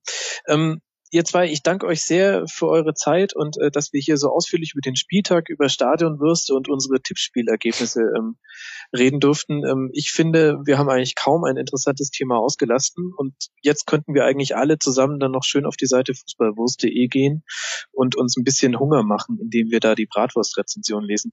Ähm, Rolle, vielen Dank, dass du mitgemacht hast. Würde mich freuen, wenn wir dich mal wieder begrüßen dürfen. Aber natürlich, hat ja auch mit euch Spaß gemacht. Das ist schön. Und Stefan, vielen Dank, dass du mit dabei warst. Und ähm, auch bei dir würde es mich sehr freuen, wenn wir dich hier nochmal begrüßen. Ja, vielen Dank für die Einladung. Dann bleibt mir nur noch auch unserem Producer zu danken, Frank. Ähm, danke, wie unauffällig du auch gehustet hast, als ich über dich Witze gemacht habe. Ähm, natürlich danke auch an alle Zuhörer. Liked uns bei Facebook, folgt uns bei Twitter, abonniert uns bei iTunes, bewertet uns sehr gerne bei iTunes und ähm, kleiner Hörtipp noch, hört euch auch das Tribünengespräch an, unser anderes Sendeformat, in dem wir in der ersten Ausgabe mit einem Journalisten darüber geredet haben, wie es eigentlich ist, beim FC Bayern im Trainingslager als Journalist dabei zu sein. Das war durchaus interessant. Und in diesem Sinne hören wir uns nächste Woche wieder, wenn wir über den 21. Spieltag reden und wir alle vermutlich wieder falsch getippt haben. Bis dahin.